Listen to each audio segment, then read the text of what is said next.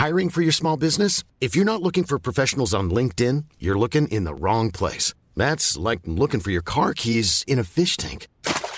LinkedIn helps you hire professionals you can't find anywhere else, even those who aren't actively searching for a new job but might be open to the perfect role. In a given month, over 70% of LinkedIn users don't even visit other leading job sites. So start looking in the right place. With LinkedIn, you can hire professionals like a professional. Post your free job on linkedin.com slash people today. Liebe John Sinclair-Fans, willkommen zum wievielten Podcast, Sebastian? Äh, zum 18. mittlerweile. Es fühlt sich richtig alt an. Wir sind alt eingesessen, Sebastian. Nein, wir sind jetzt etabliert, so sagt man das doch. Ah, okay. Ja, dann lass uns mal schnell anfangen. Denn äh, du weißt ja, nach Reife kommt Fäulnis. Der John Sinclair Podcast mit Dennis Erhardt und Sebastian Breitbach. Ja, dann äh, jetzt nochmal herzlich willkommen, liebe John Sinclair-Freunde, äh, zum tatsächlich 18. Podcast. Zugeschaltet übers Internet ist heute wieder der Dennis, äh, überraschenderweise. Äh, hallo Dennis. Ja, hallo. Ich bin da. Wir können starten. Großartig. Wie ist das Wetter in Hamburg? Oh, drückend, wie die letzten Wochen und Monate Echt? gefühlt. Ja, feucht-kalt würde ich sagen. Ja, ihr in Berlin, ihr habt ja auch immer gutes Wetter. Feucht-kalt ist also gutes Wetter. Ja, ja manchmal schon, wenn es so ein bisschen, äh, es könnte ein bisschen, äh, na, feuchter vielleicht nicht, aber es könnte ein bisschen kühler sein. Gut. Ich komme einfach nächstes Mal wieder zu dir nach Berlin, dann verstehst du, was ich meine. Dann erkläre ich dir das nochmal in Ruhe. Alles klar. So, so, lass uns mal seriös werden, ne? Genau.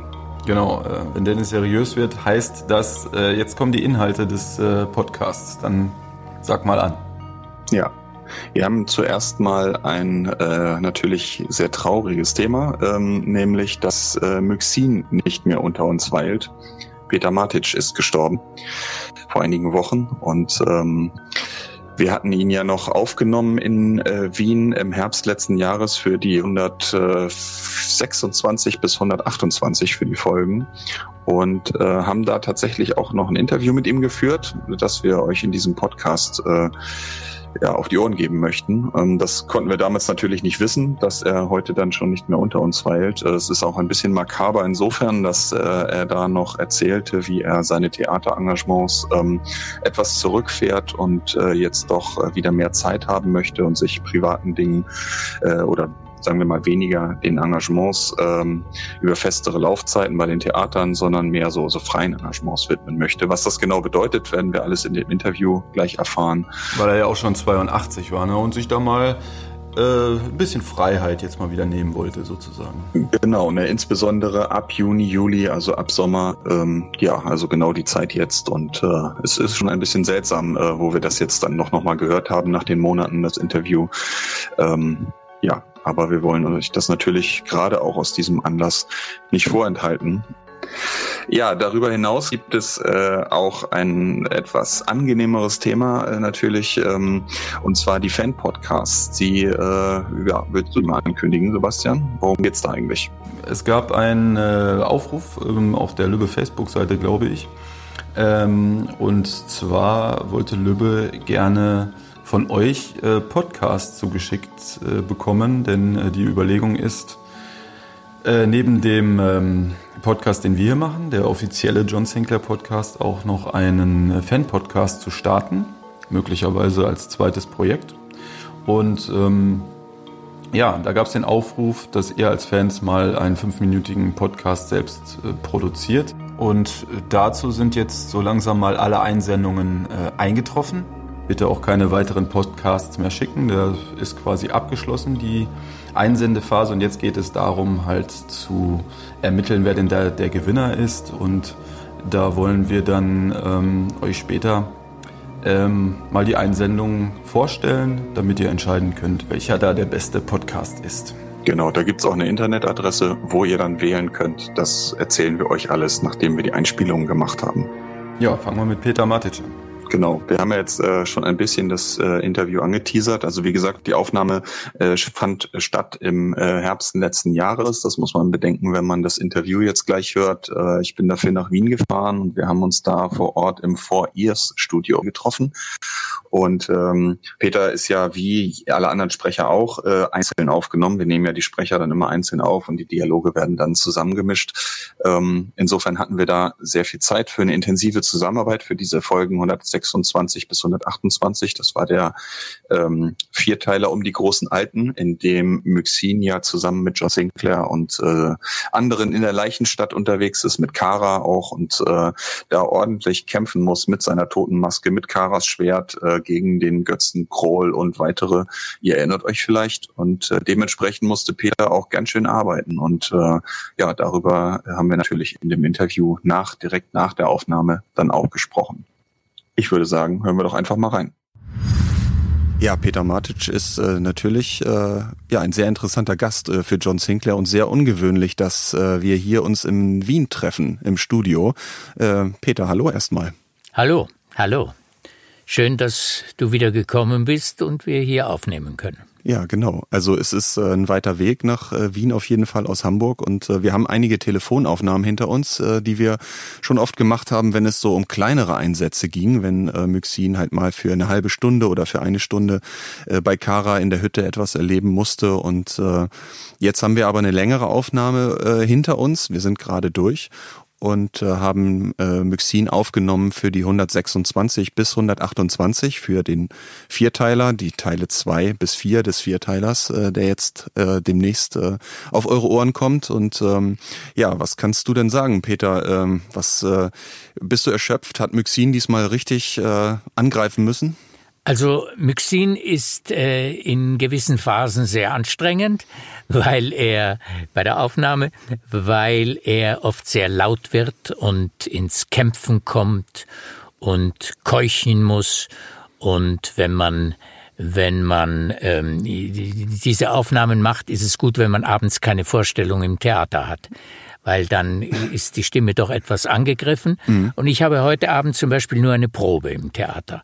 Und so, so kann ich mir das erlauben oder konnte mir erlauben, hier im Studio laut zu werden für das Mikrofon.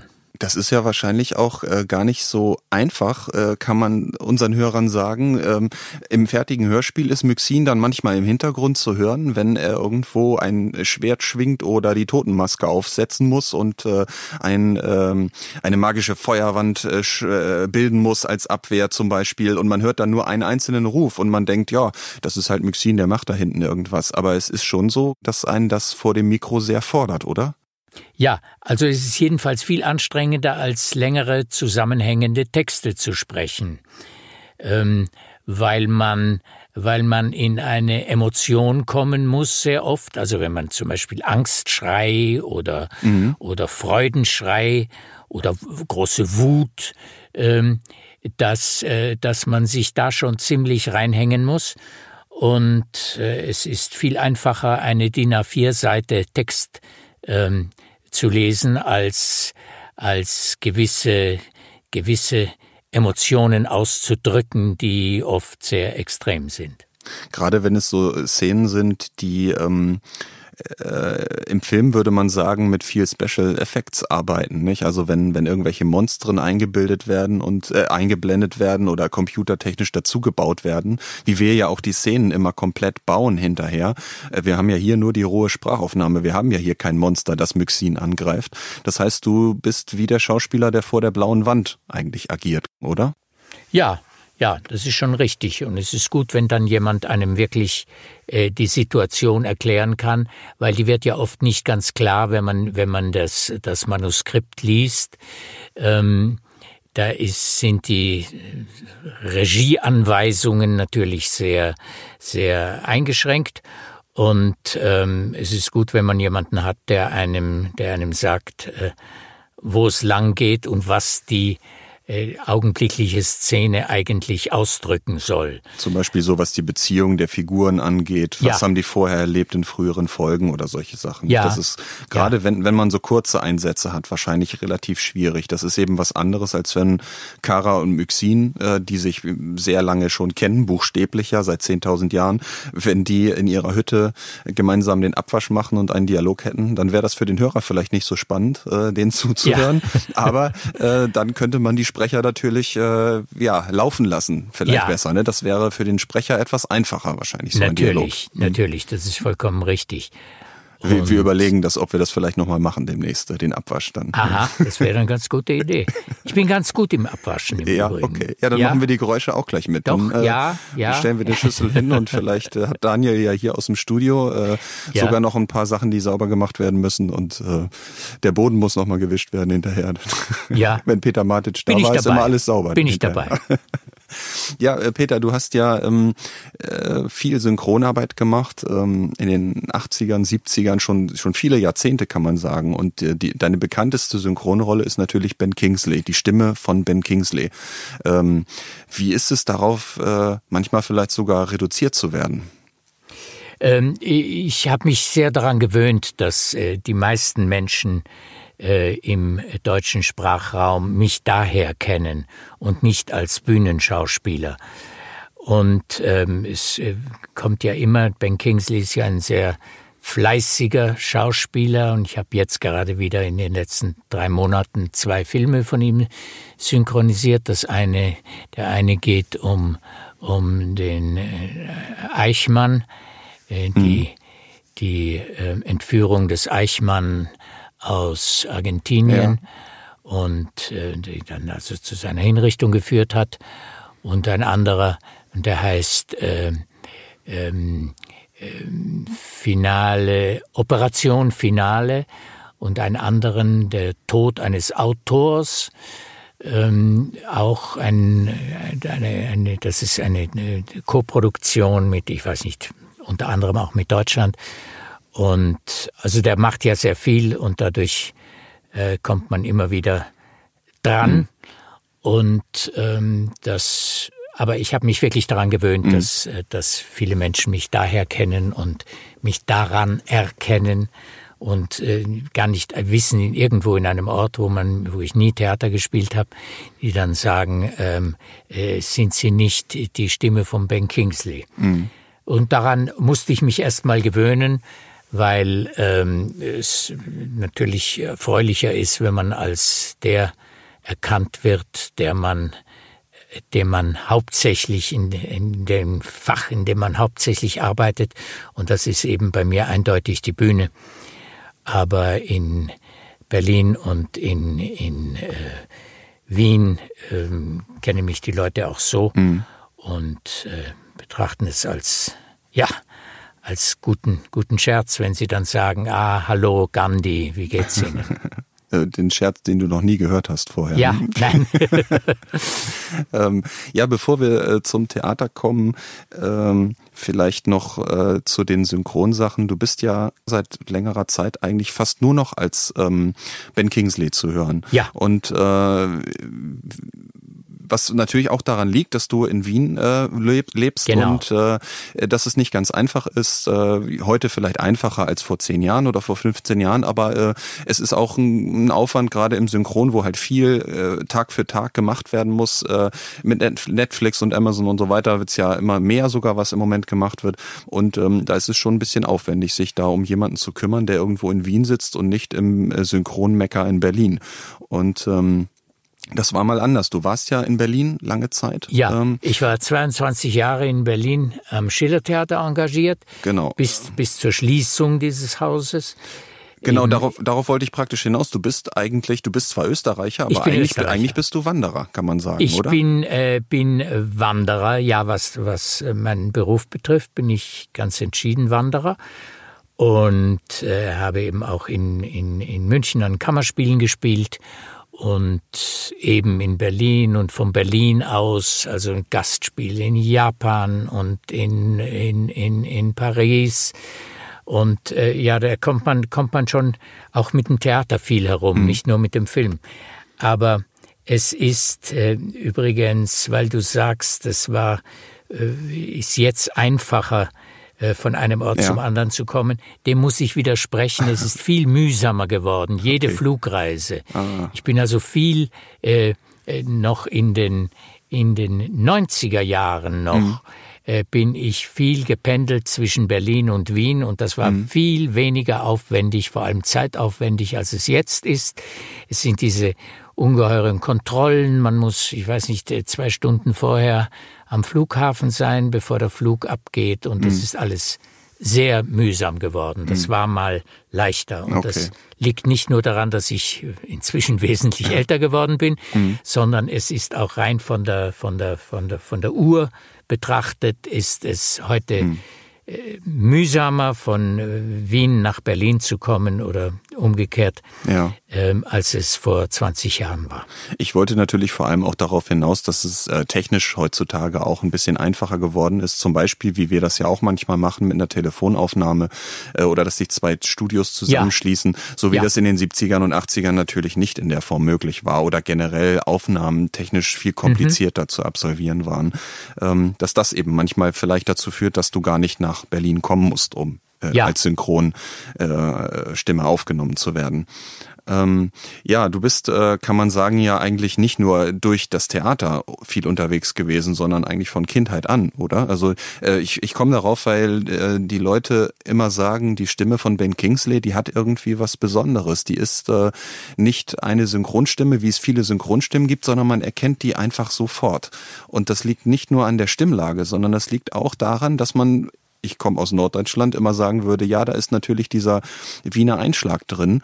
Äh, und dem würdest du ja widersprechen, dass du, oder dass du hier vielleicht hörst, nee, da ist auch noch ein deutscher Einschlag drin. Du bist da auch in jungen Jahren viel unterwegs also gewesen. Ich bin, äh, ich bin als Kind viel, äh, sehr viel in Deutschland gewesen. Mein Vater war also deutscher Offizier und nachdem er vorher K&K Offizier gewesen war, noch zu hm. Kaiserszeiten und dann im ersten österreichischen Bundesheer und äh, nach der Annexion oder wie immer man das nennen will, 38 war er mhm. dann in der deutschen Wehrmacht und ähm, ist, äh, ist viel, äh, er war Kavallerist und hat die sogenannte Wehrkreis Reit- und Fahrschule geleitet und da ist man viel herumgekommen. Wir waren zuerst in Pommern und nachher im Elsass und wie mein Vater dann nach Schlesien versetzt worden ist mit seiner Schule, Reitschule, ist, sind wir im, meine Mutter, äh, meine Schwester und ich sind wir im Neckartal gelandet, wo ich dann die Volksschule absolviert habe.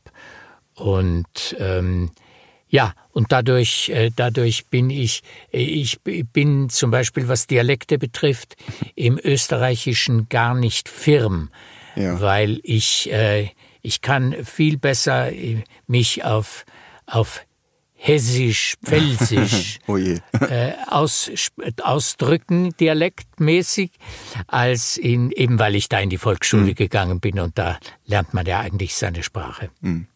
Du bist sozusagen eingenordet worden aus ich deiner bin, Sicht, aus ja, Wiener Sicht. Jetzt ja, weiß man, woher das Wort kommt. Ja, aufgenordet. aufgenordet, ja. Bei uns sagen wir eingenordet. Ich weiß nicht, ob es denselben Ursprung hat, aber das, äh, also vielleicht ist es auch einfach äh, anders. Vielleicht kommt es vom Kompass, keine Ahnung. Äh, das wäre noch zu recherchieren. Ähm, zu deiner Theatertätigkeit kann man sagen, dass das ja, wie du vorhin auch schon gesagt hast, äh, eigentlich dein, dein Hauptberuf ist, Theaterschauspieler zu sein. Die synchronen äh, Geschichten, aus denen dich viele Leute kennen, als Stimme eben von Ben Kingsley.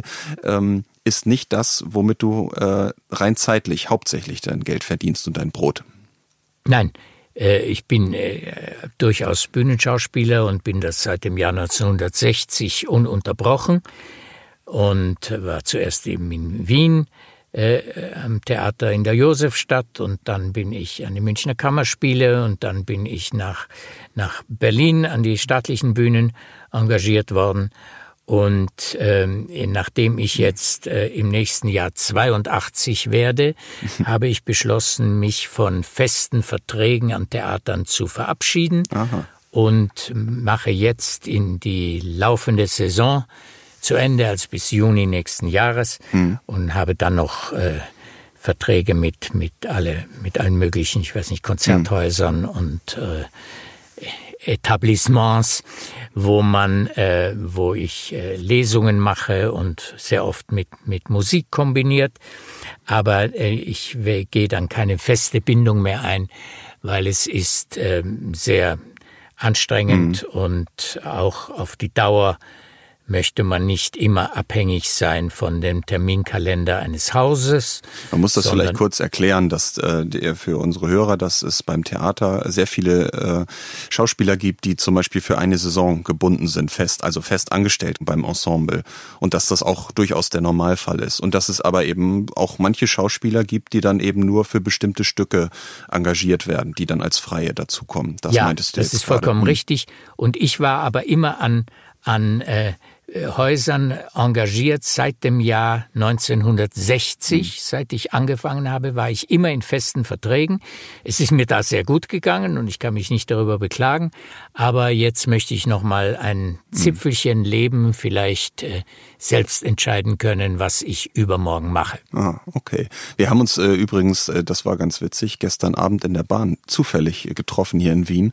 Äh, ich bin nämlich gestern angereist und bin im Burgtheater gewesen und hatte mir Glaube, Liebe, Hoffnung angeguckt, in, der, in dem Stück, das, in dem Peter Matic auch mitspielt. Und auf der Rückfahrt bin ich halt aus dem Burgtheater raus in die Bahn eingestiegen, in die Straßenbahn und äh, saß schon und wer springt im letzten Augenblick noch in den Zug? Äh, Peter Matic. Und dann haben wir uns, äh, bevor wir dieses Studio hier heute betreten haben, gestern Abend schon gesehen. Ja. Das äh, war natürlich ganz amüsant. Äh, zumal du ja bei Glaube, Liebe, Hoffnung jetzt äh, eine relativ kleine Rolle hast. Ähm, ja. Ähm, wie viele, wie viele äh, Rollen, man muss sich das ja so vorstellen, dass du nicht äh, ein Stück en suite über mehrere Wochen spielst, sondern Nein. dass äh, äh, als Schauspieler, wenn man im festen Ensemble ist, äh, man durchaus parallel bei mehreren Stücken unterwegs ist. Wie viele muss man da, wie viele Texte muss man parat haben, ja. wie viele Stücke auf einmal? Im Augenblick, also wenn man von, von September dieses Jahres rechnet über, über die ganze Spielzeit, bin ich in, also augenblicklich im Burgtheater in vier Stücken beschäftigt, im Sommernachtstraum, in, in Liebesgeschichten und Heiratssachen von, von Nestroy, in ähm, Glaube, Liebe, Hoffnung und in, im Akademietheater, das gehört zum, äh, zum Burgtheater dazu, in einem Stück, das heißt Der Rüssel von Wolfgang Bauer, einem österreichischen Autor. Aber ich spiele auch in der Volksoper und spiele in My Fair Lady seit vielen Jahren den Oberst Pickering mhm. und spiele an der Staatsoper in Ariadne auf Naxos den Haushofmeister, eine meiner mhm. besonders geliebten Rollen, die ich seit Ende der 70er Jahre spiele. Zu, zuerst bei den Salzburger Festspielen, noch unter der Direktion, also unter, der, unter dem Dirigat von, äh, von Karl Böhm und mhm. habe also viele Thielemann und alle möglichen Dirigenten inzwischen äh, mitgemacht. Und das, das kommt immer mal wieder. Das ist ja bestimmt äh, eine ganze Menge Arbeit, kann man eigentlich sagen, die man gar nicht sieht in der Vorstellung, nicht? Also man geht nicht als Schauspieler einfach mal abends ins Theater, wenn andere auch ins Theater gehen und äh, außer dass man halt nicht ins Publikum, sondern auf die Bühne geht, äh, ins, nicht ins Parkett, sondern auf die Bühne. Das, äh, das ist ja schon mehr eigentlich. Die, die ja, wirkliche also Arbeit findet tagsüber statt, kann richtig, man sagen. Richtig, das Wesentliche ist ja die Probenarbeit. Mhm. Ähm, und äh, das geht oft früher, also wie, ich angefangen habe, hat man noch vier Wochen probiert, jetzt probiert man oft acht Wochen oder noch mehr.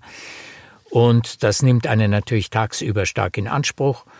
Und ähm, die Vorstellungen, äh, die Abendvorstellungen sind, also die, die du gestern gesehen hast, war ja kurz, mhm. aber die Stücke, die Inszenierungen sind eigentlich immer länger geworden mhm. und es wird jetzt oft tiefe Nacht, bis man endlich nach Hause kommt ja, von das, der Arbeit, die einem stimmt, natürlich ja. Spaß macht. Das kann man nicht leugnen. Es mhm. ist keine, keine Frohn, aber es ist äh, nicht unanstrengend.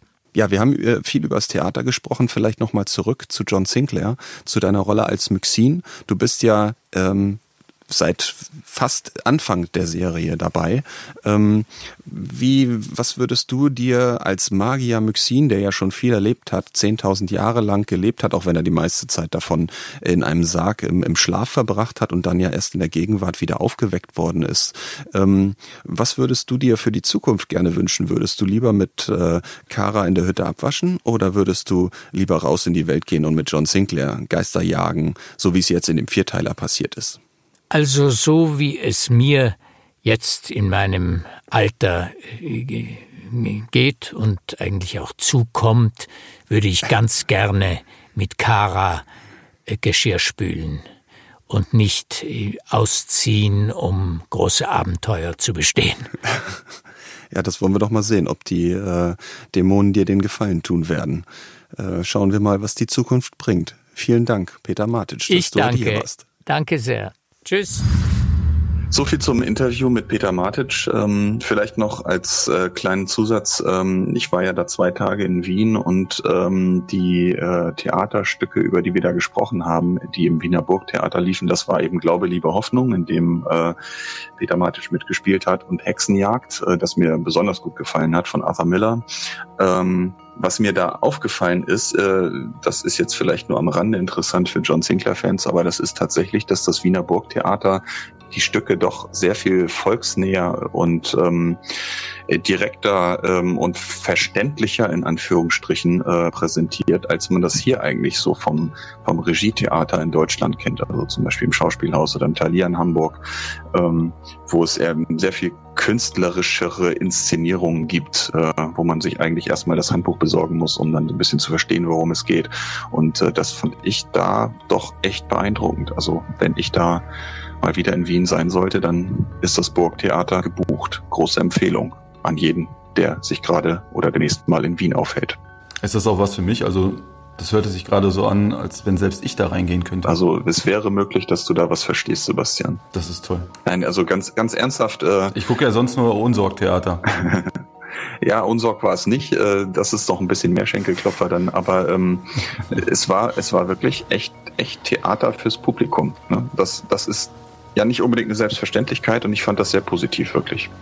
Also du meinst, es war nicht so äh, bizarr inszeniert, wie das manchmal hier so ist, dass man, äh, dass das Bühnenbild schon unverständlich ist und was die äh, Schauspieler auf der Bühne machen, erst recht nicht. Ja, genau. Also wobei ich, ich will ja auch irgendwie dann doch vielleicht einen Stab brechen fürs Regietheater. Ich, ich mag das ja auch durchaus ganz gern. Es kommt immer, also es kommt immer darauf an, wie sehr man oder wie gut man das Stück, glaube ich, selber kennt. Ähm, beim Regietheater ist es oft so, dass, äh, dass davon ausgegangen wird, dass man das Stück vielleicht schon zehnmal gesehen hat unter verschiedenen Regisseuren und, und entsprechend vorgebildet ist und äh, weil es eben Klassiker dann vielleicht ist oder Klassiker, die vermixt worden sind zu irgendwas Neuem.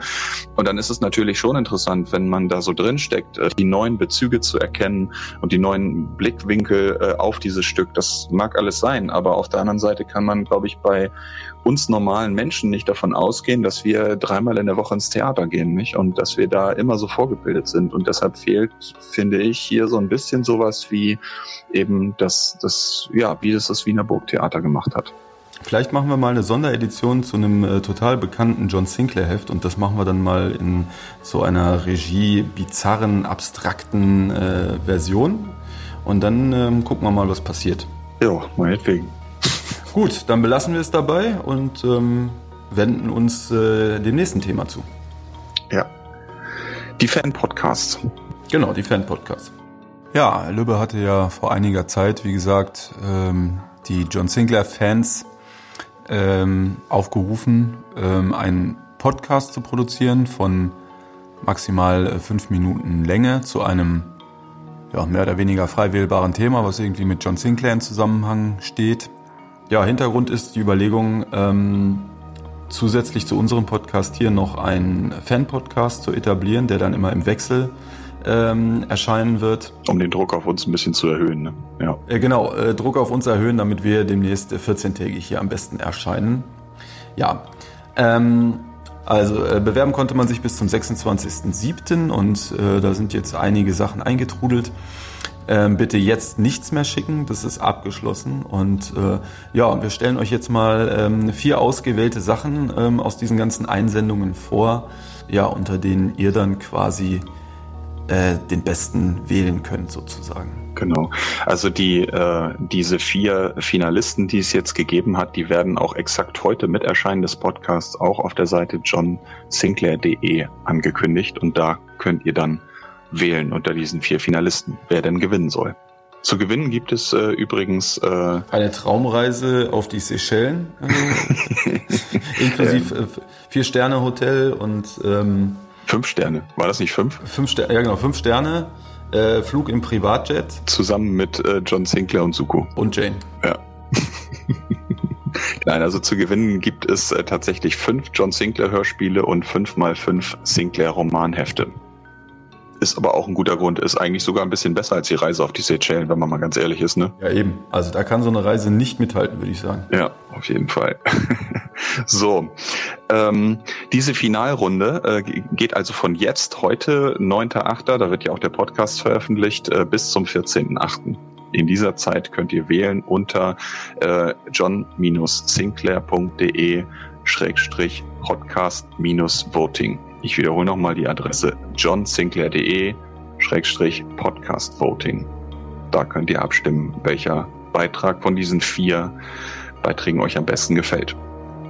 Ja, kleiner Überblick und ähm, kurzer Teaser, dann werden wir die ja einspielen. Ähm, das heißt, ihr könnt selber hören, was die Leute da fabriziert haben, müssen wir also gar nicht so viel zu sagen. Ähm, der, der erste ist von Georg Bruckmann und Bruckmann erzählt von Bruckmanns Bettmonster in exakt fünf Minuten. Chapeau. Wie bitte? Bruckmann erzählt von Bruckmanns Bettmonster. Ah. Was genau das heißt, hört ihr jetzt. Ja, da bin ich echt mal gespannt. Es war Herbst und draußen regnete es seit drei Tagen ununterbrochen. Vor dem Fenster meines Kinderzimmers gab es eine große, kahle Birke, deren knochenartige Äste unregelmäßige Kratzgeräusche am Fensterglas verursachten. Unheimlich genug. Aber ich hatte zu allem Überfluss auch noch ein Monster unter meinem Bett, gegen das das kleine Nachtlicht nichts ausrichten konnte. Das Bettmonster war leise, nicht mal, wenn man ganz genau hinhörte, war sein Atmen zu vernehmen. Aber es atmete, es lauerte, es war dort unten in der Schwärze und wartete, dass die tröstlichen Geräusche, die meine Eltern in unregelmäßigen Abständen außerhalb meines Zimmers produzierten, verstummen würden. Auch sie würden bald schlafen gehen. Dann würden sie nicht mehr hören können, wenn ich um Hilfe riefe. Und dann würde das Monster herauskommen. Das Monster hatte kein eigenes Aussehen. Vielmehr sah ich es in vielfältiger Gestalt vor meinem geistigen Auge. Ein Stop-Motion-Skelett aus einem Sindbad-Film, der Hund von Baskerville, die Harpie aus Das letzte Einhorn, Eddie, das Maskottchen von Iron Maiden mit der Axt in der Hand das Killers-Album. Namenlose Scheußlichkeiten, die ich verbotenerweise in der Comicsammlung meines großen Bruders studiert hatte. Manchmal war es auch nicht unter dem Bett, sondern draußen, und dann waren es nicht mehr die Zweige der Birke, die an die Fensterscheibe klopften. Ich konnte nur schlafen, wenn ich völlig erschöpft war. In manchen Nächten nicht einmal dann. So ging das eine ganze Weile, bis ich schließlich auf dem Nachhauseweg von der Schule einem Freund von meinem Monster erzählte. Der meinte lapidar, ich würde John Sinclair rufen. Der Name sagte mir etwas, eine schwache Erinnerung kam in mir auf. Ich hatte den Namen schon einmal gehört. Gelbe Schrift. Vielleicht im Zimmer meines großen Bruders. Eine heimliche Expedition, natürlich in dessen Abwesenheit, bestätigte diesen Gedanken. Hefte mit Monstern drauf und gelber Schrift. Stapelweise. Das oberste konnte ich nicht nehmen, ich war ja nicht blöd. Aber eines aus der Mitte, das würde er niemals bemerken, so viele wie es waren. Und so lernte ich, wie man mit Monstern umzugehen hatte. Man brauchte eine Beretta, Silberkugeln und ein Kreuz. Das Kreuz an einer dünnen Kette schnorrte ich mir von meiner Großmutter. Meine Beretta fand ich im örtlichen Schreibwarenladen, wo es auch He-Man-Figuren, Feuerwerkskörper und allerhand andere wertvolle Schätze zu finden gab. Ich glaube, die Dinger gibt es noch heute. Oben ein Fach für die Kugeln unten eine Feder, die gespannt und wieder freigegeben wird, wenn man den Abzug betätigt. Die Kugeln waren sogar silbern und wenn man etwas Hartes traf, splitterte dieser Silberlack ab. Ein eindeutiger Beweis für die Kraft dieser Waffe. Tatsächlich habe ich nicht mit meiner Beretta unter das Bett geschossen, um das Monster zu erledigen. War nicht nötig. Bald darauf war das Bettmonster Geschichte. Es war nicht sofort verschwunden, aber es hatte ziemlich schnell so lange immer mehr an Macht verloren, bis es einfach zu existieren aufgehört hatte. Danke, John Sinclair. Gut möglich, dass diese kleine Episode zu Unterhaltungszwecken etwas zurechtfabuliert wurde, aber so oder so ähnlich war es wohl. Ich bin auch tatsächlich nie ein wirklicher Superfan von John Sinclair geworden, aber trotzdem sind mir die Hefte und Hörspiele stets präsent gewesen. Irgendwann waren allerdings andere Dinge wichtiger.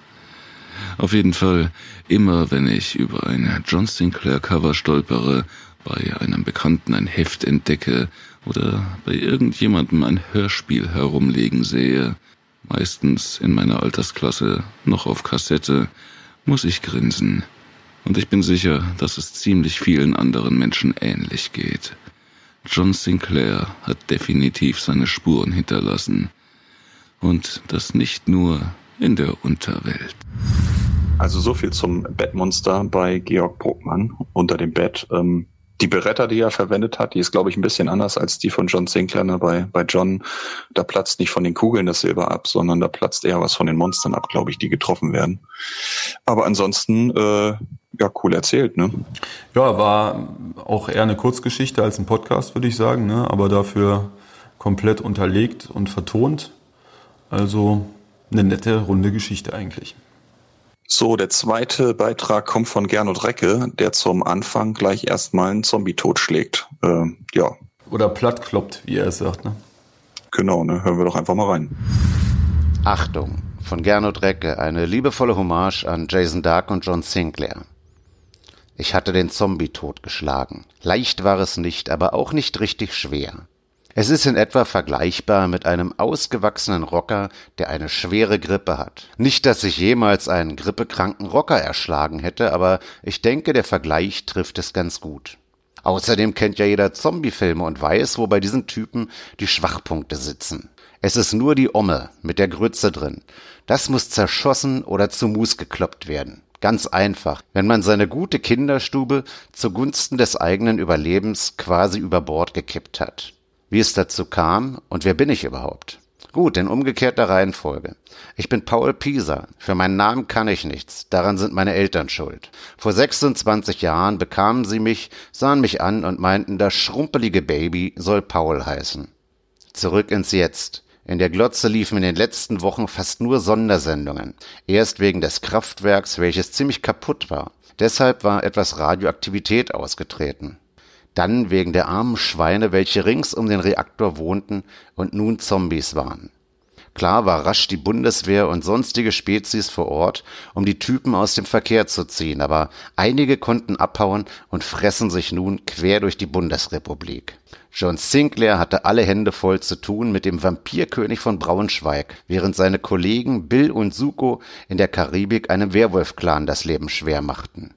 Klasse, dachte ich mir, als ich von der Sauerei in der Abendschau sah.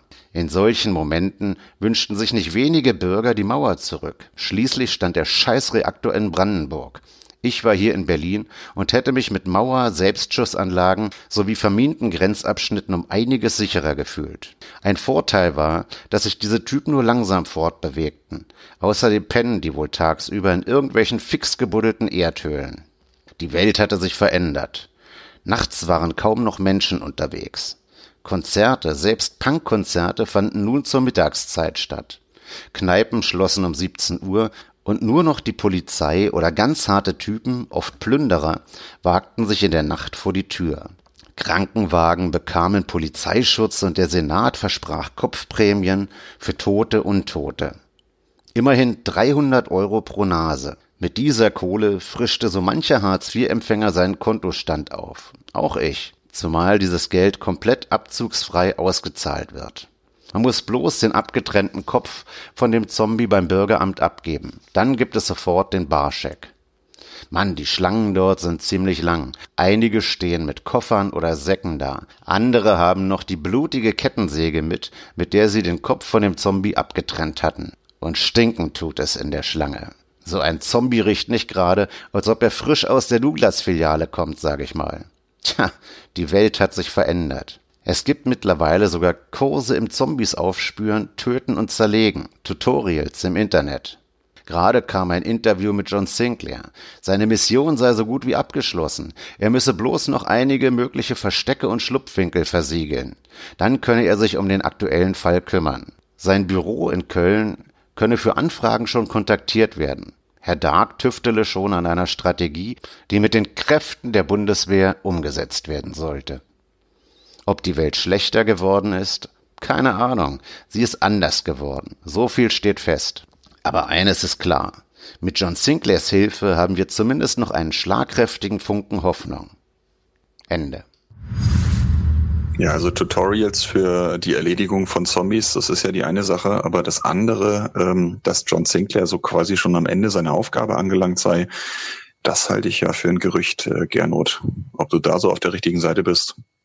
Was meinst du dazu, Sebastian? Na, soweit ich weiß, äh, wird es auch die nächsten äh, 45 Jahre noch Hefte äh, von John Sinclair geben. Von daher kann das ja nicht so ganz stimmen. Tja. Wir werden sehen, ne? Kommen wir mal zum dritten Beitrag. Alexander Weisheit äh, stellt Leserbriefe aus dem Jenseits vor. Das klingt doch mal interessant, ne? Würde ich sagen. Die kriegen wir ja auch manchmal, ne? Aus dem Jenseits, da müsst ihr nochmal nachgucken. Ja. Ich wohne ja hier direkt am Friedhof, deswegen ist mein Briefkasten relativ gut gefüllt mit äh, Leserbriefen aus dem Jenseits. Ja, aber das kommt, äh, weil du so einen toten Briefkasten hast, wie diese Agenten, ne? Auf dem Friedhof wahrscheinlich. Unter irgendeiner so Eiche am Kreuzweg und so, diese ganzen Sachen. Okay, bevor wir hier weiter blödeln, hören wir doch mal rein, was Alexander Weisheit uns zu erzählen hat.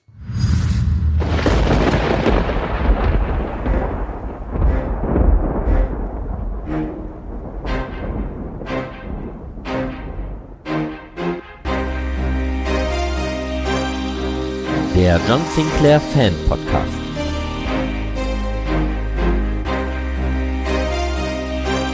Ein Podcast von Fans für Fans.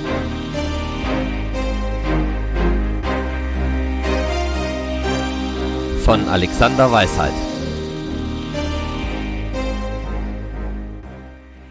Ja, hallo, liebe John Sinclair Freunde. Willkommen zum ersten Fan Podcast, einem Podcast von Fans für Fans. Ich habe mir für heute ein sehr spannendes Thema ausgesucht. Leserbriefe aus dem Jenseits. Anlässlich des 45-jährigen Jubiläums unseres Helden John Sinclair ist mir die Frage aufgekommen, ob und wie seine Feinde auf diese Feierlichkeiten wohl reagieren. Deshalb habe ich im Vorfeld Asmodes und Co. gebeten, Glückwünsche an ihren Erzfeind zu schreiben. Ein gewagtes Unterfangen, wie sich herausgestellt hat. Die meisten Zombies haben mir darauf geantwortet,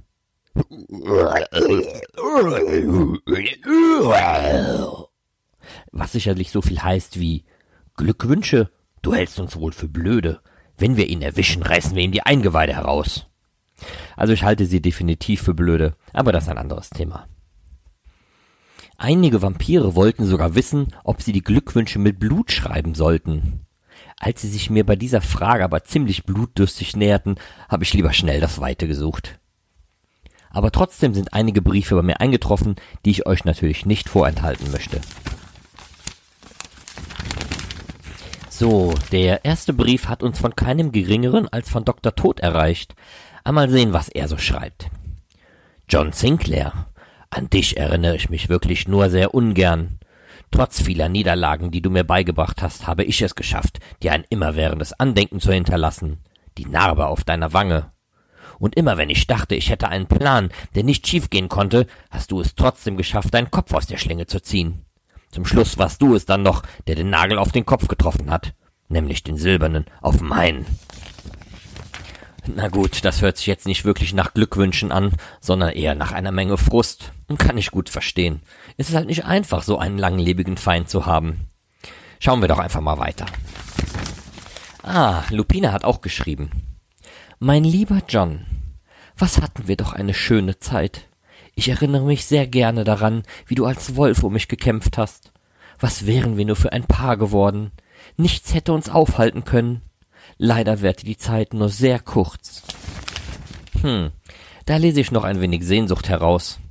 So hätte es auch ein Brief von Glenda sein können, also ohne den Teil mit dem Wolf. Tja, so ist das dann wohl, wenn man auch in John verliebt ist. So, der nächste Brief ist von einer gewissen P.B. Scott. Ach, Pamela Barbara Scott, Lady X. Äh, da bin ich ja mal gespannt, was sie so schreibt. Sinclair, du Hund! Wieso soll ich dir verf Glückwünsche schicken? Du hast mir nur eingebrockt. Egal, was ich gemacht habe. Ich habe mich abgerackert. Immer hast du überall herausgewunden. Du bist schwieriger zu fangen als ein beschissener Floh. Das ist doch zum Kotzen. Ich auf deine 45 Jahre. Ich verfluche dich und dein beschissenes Kreuz. Stirb endlich! ähm, nun gut. Da ist aber jemand verdammt wütend auf unseren Helden. Äh, schauen wir mal schnell weiter. Hier schreibt noch der Spuk. John Sinclair, wie gerne würde ich dich in mein Reich aufnehmen, wo du bis ans Ende und darüber hinaus Qualen erleiden wirst, so wie du uns seit 45 Jahren Qualen bereitest. Das hättest du auf jeden Fall verdient. Tja, so schnell vergeht die Zeit, sind wir doch nun schon wieder am Ende unseres Fan-Podcasters angekommen. Dabei hätte ich noch so viele Briefe und Glückwünsche an unseren Helden John Sinclair vorzutragen. Ich hoffe, euch hat es gefallen und ihr sagt es weiter. Vielleicht bis demnächst. Eine gruselige Zeit wünscht euch euer Alexander Weisheit. Der John Sinclair Fan Podcast. Ja, ich würde sagen, den Spuk hat er ganz gut getroffen am Ende, ne? Da könnte Boris das mal fast neidisch werden. Ja, und Pamela Scott genauso, ne? Ähm, ja, auf jeden Fall haben wir hier ähm, tatsächlich einen Podcast, finde ich, vorliegen. Das bisher waren ja eher ähm, Kurzgeschichten, die vorgetragen wurden. Ähm, ja, von daher würde ich mal sagen, Thema voll getroffen hier. Kommen wir zum letzten Beitrag von Thomas Eiselt. Er hat sich in seinem Podcast für das Thema Darkland entschieden. Das ist äh, eine Spin-off-Heftromanserie, die mittlerweile auch schon wieder beendet ist. Die lief ab Band 2000 von John Sinclair für 42 Hefte. Richtig. Ja, und was er uns dazu zu sagen hat, ähm, das hören wir uns jetzt mal an. Hallo, mein Name ist Thomas und ich bin John Sinclair-Fan. Mit diesem Bewerbungspodcast möchte ich meine Stimme und mein Wissen aus dem John Sinclair-Universum anbieten. Dazu habe ich mir ein spezielles Thema herausgesucht und werde hier etwas näher darauf eingehen. Achtung, Spoiler-Alarm!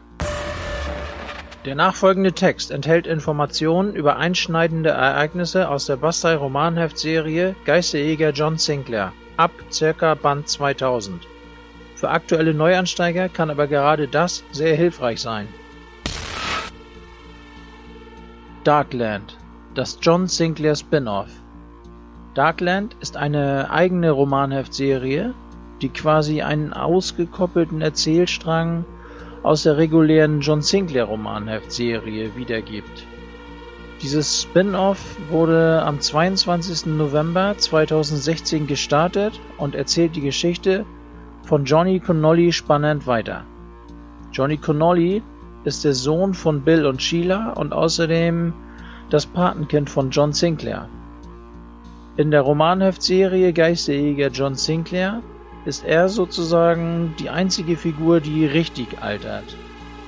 Aufgrund der Ereignisse von Geisterjäger John Sinclair Band 2000 und Band 2001 ging es mit Darkland los.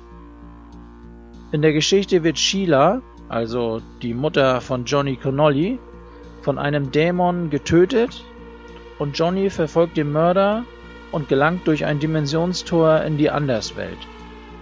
Angetrieben von Rache sucht er den Mörder seiner Mutter und will ihn töten. Um nicht erkannt zu werden, nennt er sich Win Blakeston und erlebt hier in 42 Heften seine düsteren Abenteuer. Johnny Connolly kehrt dann in der Hauptserie von John Sinclair in Band 2085 Engelstöter zurück. Darkland mit dem Untertitel Gefangen in der Anderswelt erschien 14-tägig und wurde von verschiedenen Autoren geschrieben. Graham Grimm, Logan D., Raphael Marquez, Mark Freund, Michael Breuer und Alfred Becker. Bis heute ist unklar, wer sich hinter dem Pseudonym Graham Grimm versteckt. Laut Logan D. war Grimm es, der die Idee zu dem Spin-off hatte. Diese Info und die folgende kann im Mittelteil von Darkland Band 42 nachgelesen werden. Graham Grimm schrieb dort, er will in Heft 43 verraten, wer er ist. Darkland wurde leider am 19. Juni 2018 mit Heft 42 Die letzten Stunden von Twilight City eingestellt. Glücklicherweise ist es den Autoren aber gelungen, einen tollen Übergang zu kreieren. Bezüge zu den Ereignissen aus Darkland sind auch in den aktuellen John Sinclair Romanen immer wieder vorhanden. Zuletzt möchte ich noch erwähnen, dass ein Großteil der Cover für Darkland von Timo Würz stammen. Die Romane sind übrigens auch in digitaler Form als E-Book erhältlich. Ich danke nun fürs Zuhören. Vielleicht hat es gefallen und war ein bisschen interessant. Eventuell hören wir uns mal wieder. Bis dahin.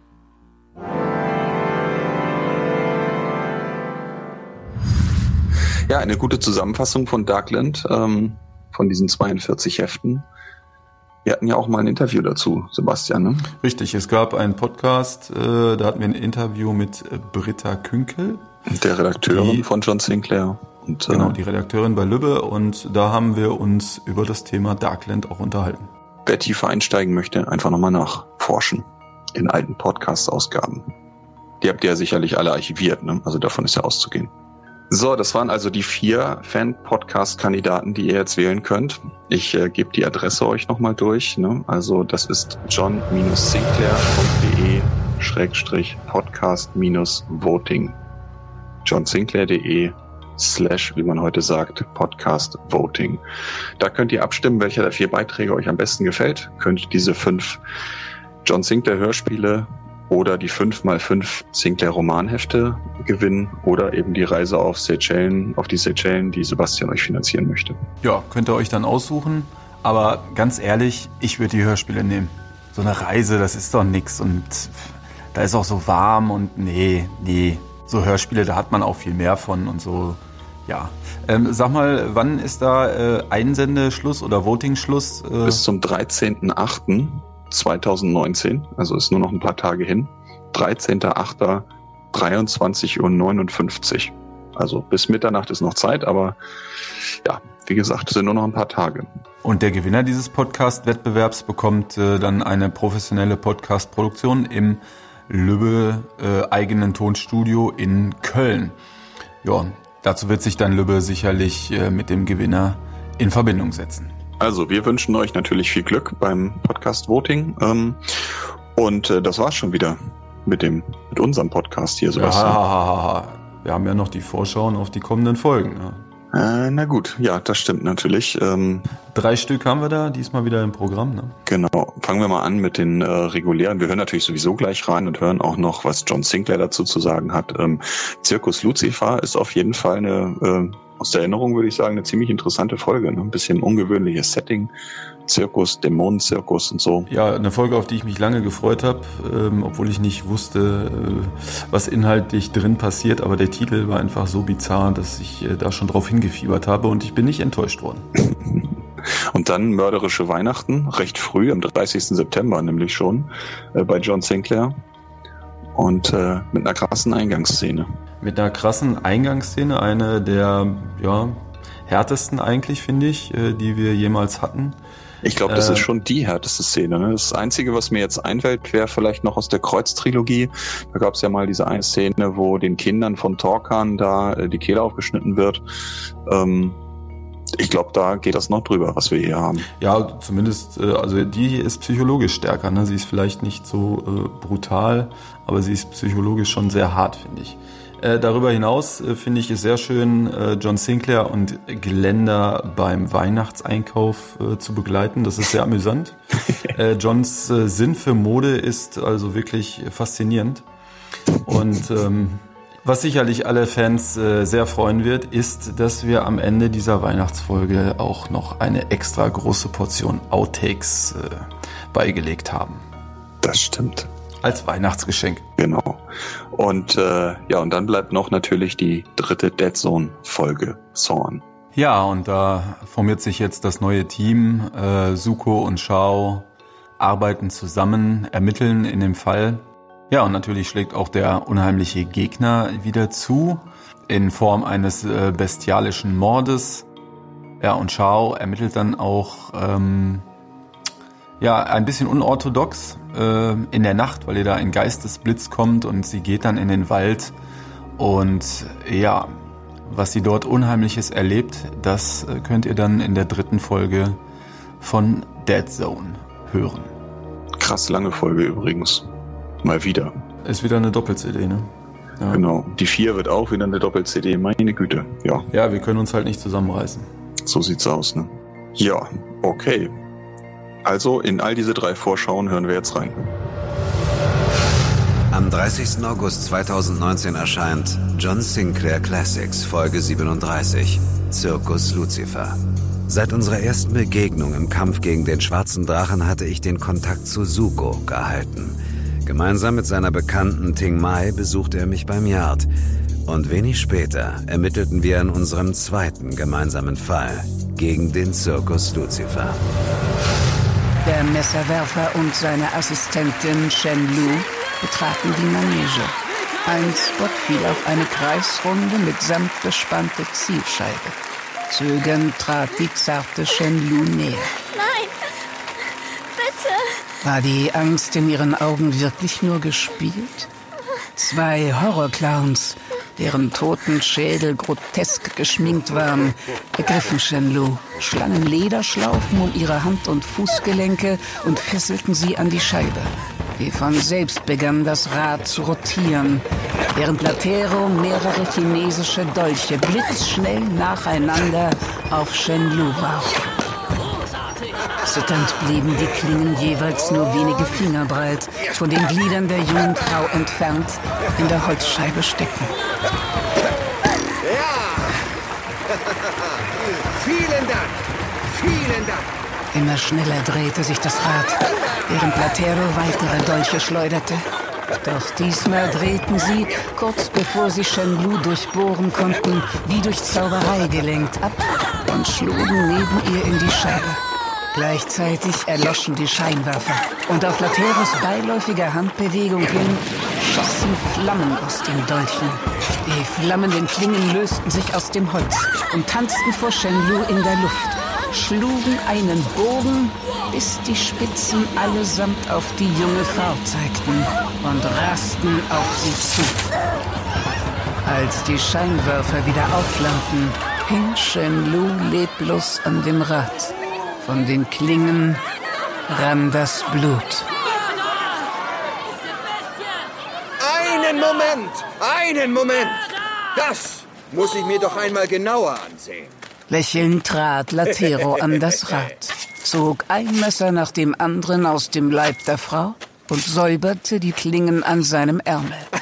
Und Shenlu schlug die Augen auf. Hey, voilà!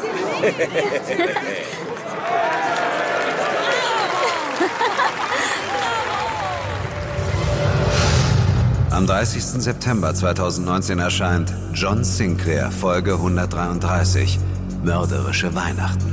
Frank Adams war ein Monster. Im Angesicht seines Sohnes Martin hatte er seine Frau Brenda brutal ermordet und wurde dafür mit einer langen Zuchthausstrafe belegt. Der Fall schien abgeschlossen, aber viele Jahre später stieß ich auf den entflohenen Mörder Frank Adams und auf einmal stellte sich der damalige Fall ganz anders dar. Die Blicke der Schaufensterpuppen schienen mir zu folgen. An der Wand vor mir blinkten Lichterketten so grell, dass man Gefahr lief, das Augenlicht zu verlieren. Dazu die übervollen Kleiderständer sowie ein weiteres Dutzend Umkleidekabinen. Der Angreifer konnte überall sein. Mr. Adams, mein Name ist John Sinclair. Ich bin Polizist. Ich würde gern mit Ihnen reden. Ich checkte den ersten Kleiderständer. Ich möchte nur ein bisschen mit Ihnen plaudern. Das ist alles. Dann den zweiten. Über Ihren Sohn zum Beispiel. Dann die Schaufensterpuppen. Aber die Wespenteilchen waren so ausgeprägt, dass jeder Weihnachtsmann darunter sofort aufgefallen wäre. Weitere Kleiderständer, Hosen, Jacken, Wollpullover, Mäntel. Dann hatte ich die Umkleidekabinen erreicht. Drei Vorhänge waren zugezogen. Leer. Die zweite Kabine. Ebenfalls leer. Blieb die letzte. Da. Waffe runter, Mr. Adams. Oh, nimm du die Waffe runter, Bulle. Oder die Kleine hier ist tot. Auf der zerknitterten Seidenbluse der Verkäuferin las ich ihren Namen. Sally. Sally, mein Name ist John Sinclair. Ich bin Polizist. Ist alles in Ordnung, Sally? Oh, was glaubst du denn, Bulle? Klar ist alles in Ordnung hier. Eine Bewegung von dir und ich schlitze dir die Kehle auf. Okay, Mr. Adams, schon gut, schon gut. Sehen Sie? Ich lege die Waffe weg. Ja, das ist doch ein Anfang, ne? Ich lege sie auf den Boden, okay? Sehen Sie? Hier. Und weg damit. Ganz wie Sie wollen. Die Pistole ist weg, okay? Sehr gut. So nehmen Sie jetzt das Messer runter. Und dann? Dann reden wir. Reden? Aha, aha. Und worüber sollte ich mit dir reden wollen, ha? Über Ihren Sohn. Über Martin Adams. Oh, Marty Boy. Der verfluchte Hundesohn. Der hat mich verraten. Was? Genau darüber reden wir. Sobald Sie Sally haben gehen lassen, klar? Sie hat Ihnen nichts getan. Du willst sie haben? Mr. Adams, Mr. Adams, bitte. Aber was... Aber was ist, wenn der Teufel sie auch will? Was? Was soll ich tun, Asmodis? Soll ich sie töten? Nein, das, das sollen Sie nicht. Lassen Sie sie gehen. Sofort. Ah, ah, er spricht zu mir. Was? Asmodis, er spricht zu mir. Oh. Mr. Adams. Oh. Mr. Adams. Und weißt du, was er gesagt hat, Bolle? Nein, ich... Dass du sie haben kannst. Hier! Nein! Schneller als ich seiner Bewegung folgen konnte, hatte er das Messer von Sallys Hals genommen und es ihr in den Rücken gerammt. Höhnisch schleuderte er die Frau auf mich zu. Sally! Sally, alles okay? Ich helfe Ihnen. Ich bin bei Ihnen. Während Adams davonrannte, ließ ich die Verkäuferin zu Boden gleiten. Die Klinge steckte eine Handbreit in ihrer Schulter. Sie war am Schlüsselbein abgeglitten. Nicht bewegen, Sally, nicht bewegen. Ich rufe einen Notarzt. Adams, nein! Nein! Die Lichter an der Wand flackerten noch greller als zuvor. Adams Körper zuckte und er schlaffte. Ja, Sally. Es ist vorbei.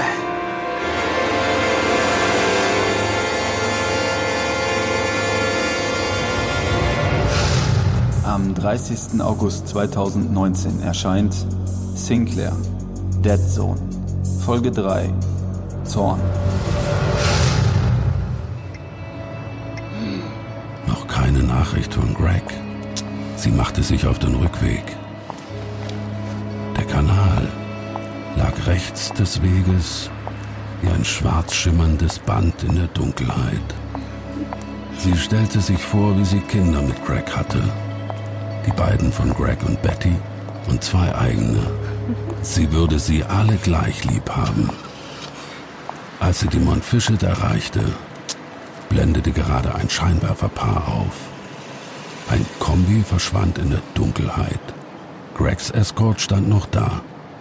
Greg stand am Kofferraum und wuchtete zwei Taschen hinein. Zifaya drückte sich in den Schatten eines der Bäume, die das Kanalufer säumten, und wählte seine Nummer.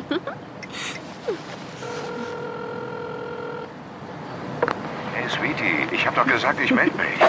Ich habe eine Idee, König der Unterwelt. Wir sparen uns den Libanesen und machen's gleich hier. So wie du es magst, Brando Boy. Greg? Alles okay bei dir? Sie lugte hinter dem Baum hervor. Ein riesiges, schwarzes Etwas mit viel zu vielen Beinen hatte Greg zu Boden geworfen und zerteilte ihn in zwei Hälften.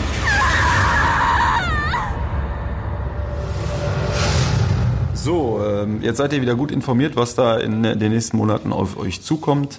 Das war's also von unserer Seite für den August-Podcast. Und ähm, ja, jetzt ähm, gehen wir nach Hause, nicht wahr, Dennis? Oder haben wir da noch irgendwas vergessen? Jetzt hol ihn endlich raus, Sebastian. Warte. Den digitalen Zettel. So, dann gucken wir mal. Die. Ta, ta, ta. So. Das dauert ja immer einen kleinen Moment. Äh, so. Äh, den nächsten John Sinclair Podcast gibt es also am 11. Oktober. 11. Oktober. Übrigens ist dann der Sommer auch schon wieder vorbei. Gott sei Dank. Verdammt. Braucht ja auch kein Mensch so einen Sommer. Ne? Gutes Wetter, Licht. Wer will das schon? Ich warte darauf, dass die Tage wieder kürzer werden. Und verregneter bitte und kälter. Weniger Tageslicht heißt mehr Arbeitszeit, mehr John Sinclair, mehr Folgen. Gut für euch. Alles klar. Wir hören uns in zwei Monaten. Bis dann. Bis dann.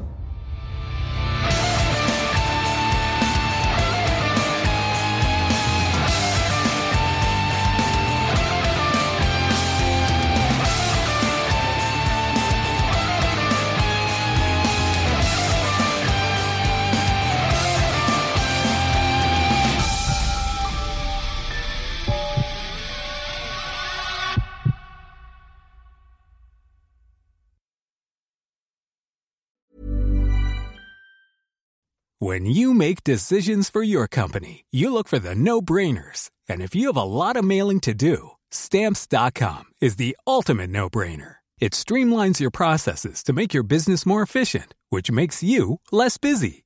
Mail checks, invoices, legal documents, and everything you need to keep your business running with stamps.com. Seamlessly connect with every major marketplace and shopping cart. Schedule package pickups and see your cheapest and fastest shipping options from different carriers. With rates up to 89% off USPS and UPS rates. And with the Stamps.com mobile app, you can take care of mailing and shipping wherever you are. Make the same no brainer decision as over 1 million other businesses with Stamps.com. Sign up with Code PROGRAM for a four week trial, plus free postage and a free digital scale. No long term commitments or contracts. That's stamps.com. Code program.